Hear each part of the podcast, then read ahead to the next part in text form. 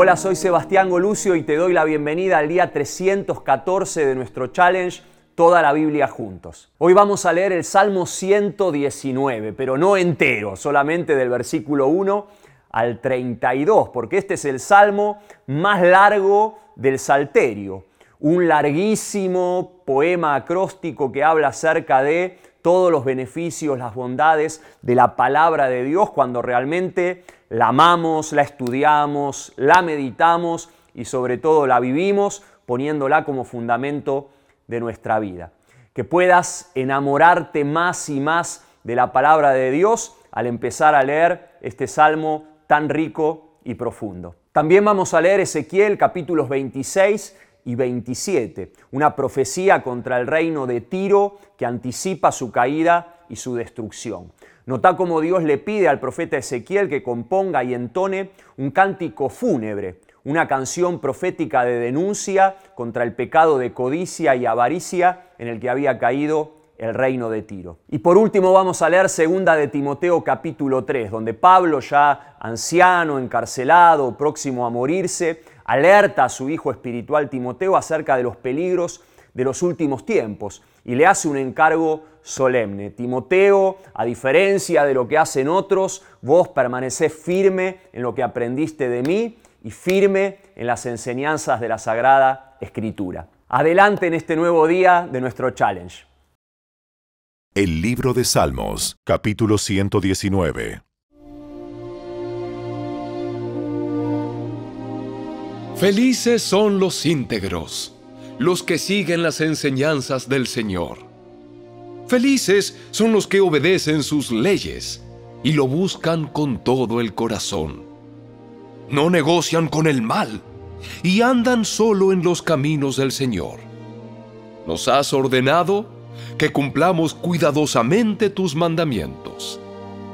Oh, cuánto deseo que mis acciones sean un vivo reflejo de tus decretos. Entonces no tendré vergüenza cuando compare mi vida con tus mandatos. A medida que aprendo tus justas ordenanzas, te daré las gracias viviendo como debo hacerlo. Obedeceré tus decretos. Por favor, no te des por vencido conmigo. ¿Cómo puede un joven mantenerse puro? Obedeciendo tu palabra. Me esforcé tanto por encontrarte. No permitas que me aleje de tus mandatos. He guardado tu palabra en mi corazón para no pecar contra ti. Te alabo, oh Señor. Enséñame tus decretos. Recité en voz alta todas las ordenanzas que nos has dado. Me alegré en tus leyes, tanto como en las riquezas. Estudiaré tus mandamientos y reflexionaré sobre tus caminos. Me deleitaré en tus decretos y no olvidaré tu palabra.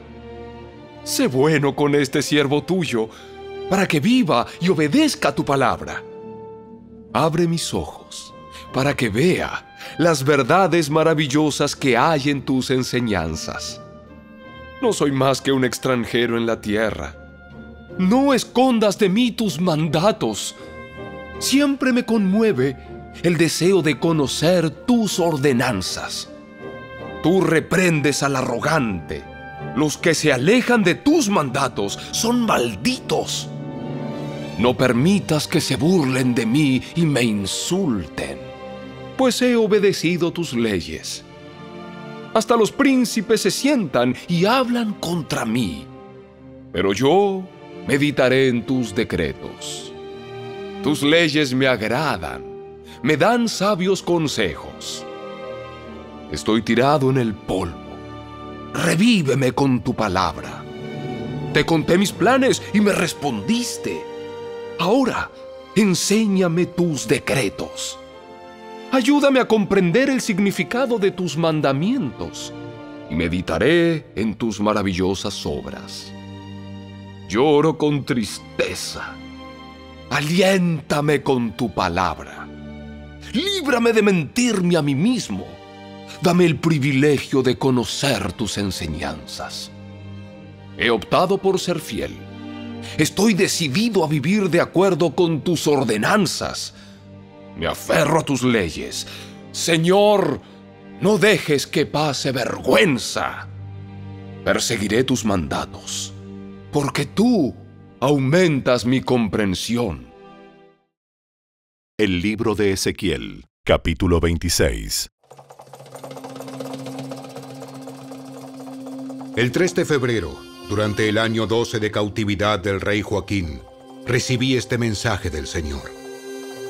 Hijo de hombre, Tiro se alegró por la caída de Jerusalén diciendo, Ajá, la que era la puerta de entrada a las prósperas rutas comerciales del oriente ha sido destruida, y ahora es mi turno. Dado que ella quedó desolada, yo me enriqueceré. Por lo tanto, esto dice el Señor soberano. Oh Tiro, yo soy tu enemigo y haré que muchas naciones se levanten contra ti, como las olas del mar que rompen contra tu costa. Ellas destruirán las murallas de Tiro y derribarán sus torres. Yo rasparé su suelo hasta dejarlo como roca desnuda. No será más que una roca en el mar, un lugar donde los pescadores tiendan sus redes. Pues yo he hablado, dice el Señor soberano. Tiro se convertirá en presa de muchas naciones, y sus aldeas de tierra adentro serán destruidas a espada. Entonces, sabrán que yo soy el Señor. Esto dice el Señor soberano. Del norte haré que se levante el rey Nabucodonosor de Babilonia contra Tiro. Él es rey de reyes y viene con sus caballos, sus carros de guerra, sus conductores y un gran ejército. Primero destruirá las aldeas de tierra adentro. Luego te atacará construyendo un muro de asalto y una rampa y levantando un techo de escudos. Golpeará tus murallas con arietes y demolerá tus torres a golpe de martillo. Las patas de sus caballos ahogarán de polvo la ciudad, y el estruendo de las ruedas de los carros de guerra y sus conductores hará temblar tus murallas cuando entren por tus puertas derrumbadas. Los caballos de sus jinetes pisotearán todas las calles de la ciudad, masacrarán a tu gente y derribarán las fuertes columnas. Saquearán tus riquezas y mercancías y demolerán tus murallas. Destruirán tus preciosas casas y arrojarán al mar las piedras, los maderos y hasta el polvo de la ciudad. Pondré fin a la música de tus cánticos. Nunca más se oirá entre tu pueblo el sonido de las arpas. Transformaré tu isla en una roca desnuda, un lugar donde los pescadores tiendan sus redes. Jamás serás reconstruida, porque yo, el Señor, he hablado. Sí, el Señor soberano ha hablado. Esto dice el Señor soberano a Tiro. Toda la costa temblará ante el ruido de tu caída mientras se oyen los gritos de los heridos que retumban en la prolongada masacre. Los gobernantes de las ciudades portuarias dejarán sus tronos y se quitarán las vestiduras reales y su hermosa ropa. Se sentarán en el suelo, temblando de terror a causa de tu destrucción. Después se lamentarán por ti, entonando este canto fúnebre. Oh famosa ciudad isleña que antes gobernaba el mar, ¿cómo ha sido destruida? Tu gente, con su poderío naval, antes sembraba terror por todo el mundo. Ahora las tierras costeras tiemblan de miedo por tu caída. Decaen las islas a medida que desapareces. Esto dice el Señor soberano. Convertiré a Tiro en ruinas despobladas, como muchas otras. La sepultaré bajo las terribles oleadas del ataque enemigo. Los grandes mares te tragarán. te enviaré a la fosa para que te reúnas con los que descendieron allí hace mucho tiempo. Tu ciudad quedará en ruinas, sepultada bajo tierra, como los que están en la fosa, quienes entraron al mundo de los muertos. Aquí, en el mundo de los vivos, no tendrás ningún lugar de honor. Te daré un fin terrible y dejarás de existir. Te buscarán, pero nunca más te encontrarán. Yo, el Señor soberano, he hablado.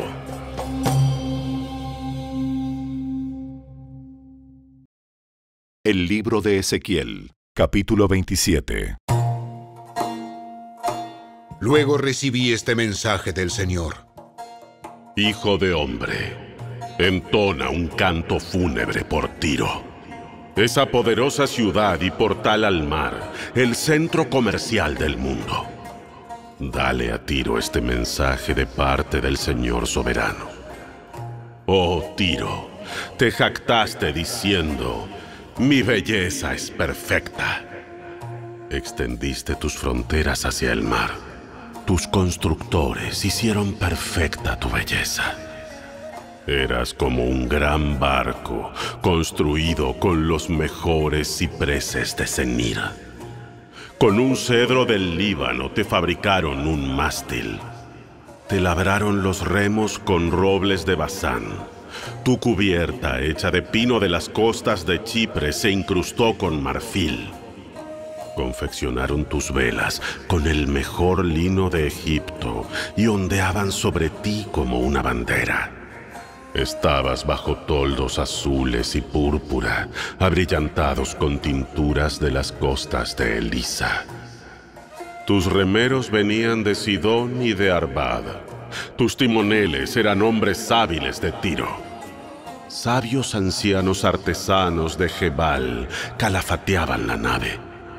De todos los países llegaban naves con mercancías para comerciar contigo.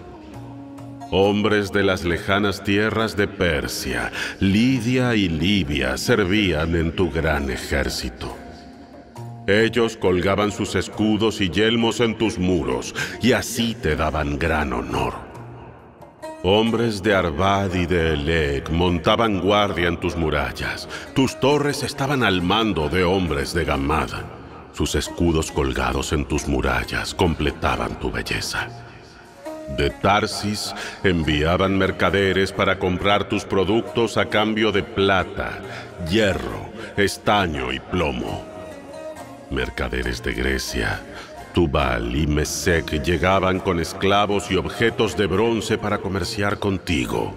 De Bet Togarmá traían caballos para montar, caballos para carros de guerra y mulas para cambiarlos por tus mercancías. También te llegaban mercaderes desde la tierra de Dedán. Tenías el monopolio del mercado en muchos lugares costeros. Te pagaban con colmillos de marfil y madera de ébano. De Aram enviaban mercaderes para comprar tu gran variedad de artículos. Comerciaban con turquesa, tinturas de púrpura, bordados, lino fino y joyas de coral y de rubíes. Judá e Israel te ofrecían trigo de minit, higos, miel, aceite de oliva y bálsamo a cambio de tus mercancías. De Damasco enviaban mercaderes a comprar tu gran variedad de artículos a cambio de vino de Elbón y lana blanca de Sahar. Llegaban griegos desde Usal con hierro forjado, canela y cálamo aromático para cambiar por tus mercancías.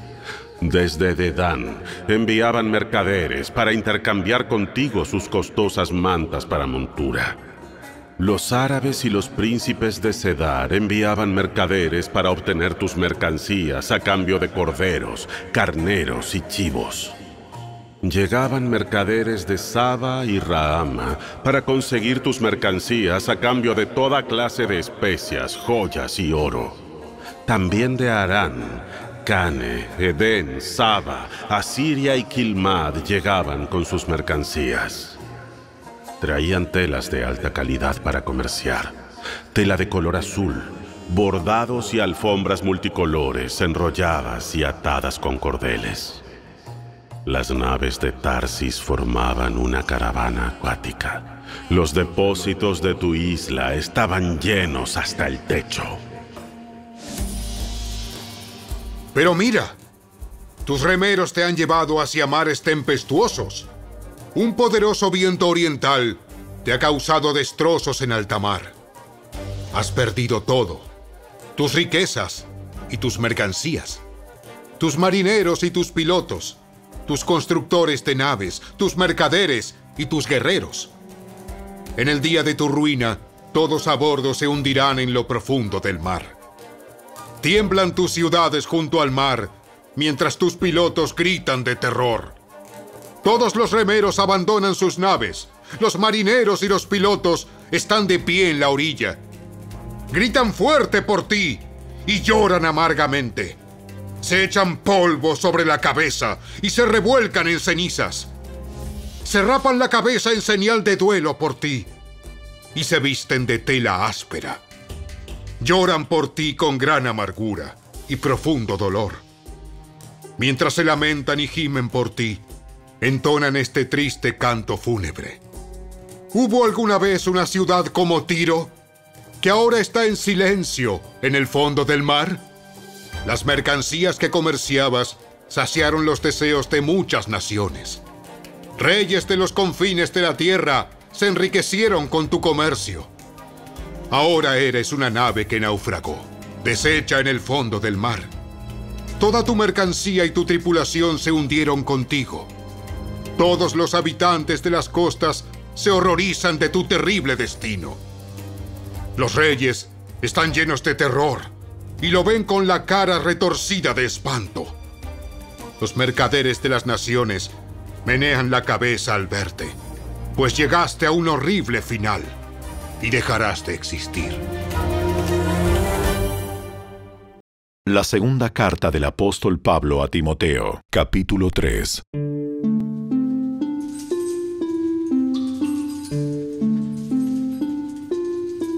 Timoteo, es bueno que sepas que en los últimos días habrá tiempos muy difíciles, pues la gente solo tendrá amor por sí misma y por su dinero.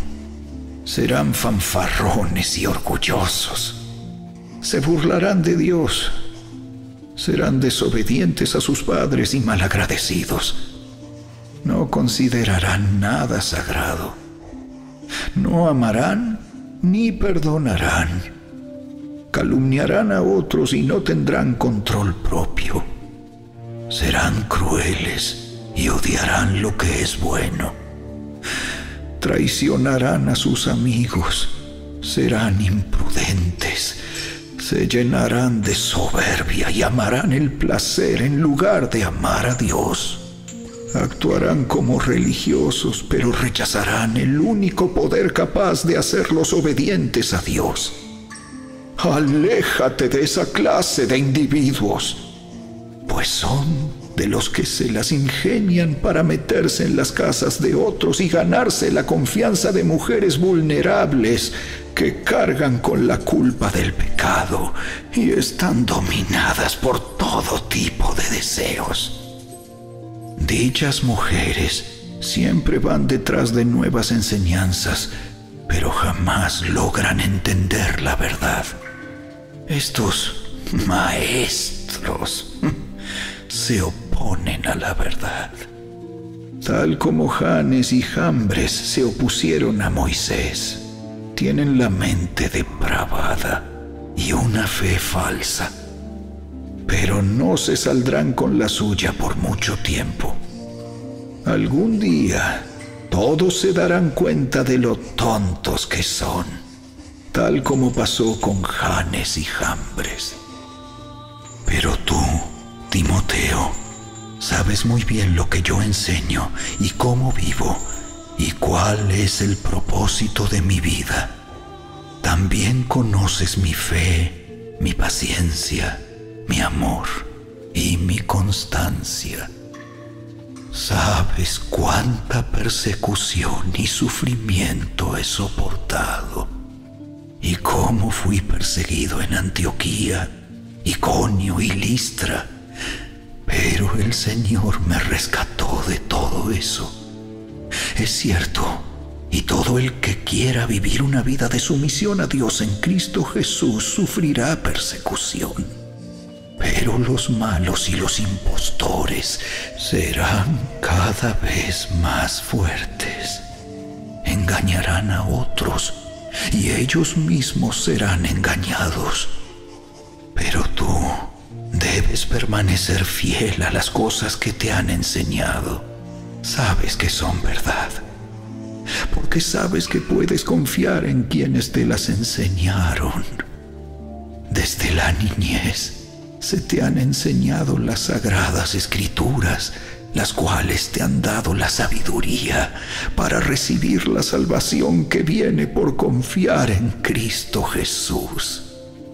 Toda la escritura es inspirada por Dios y es útil para enseñarnos lo que es verdad y para hacernos ver lo que está mal en nuestra vida. Nos corrige cuando estamos equivocados y nos enseña a hacer lo correcto. Dios la usa para preparar y capacitar a su pueblo a fin de que haga toda buena obra.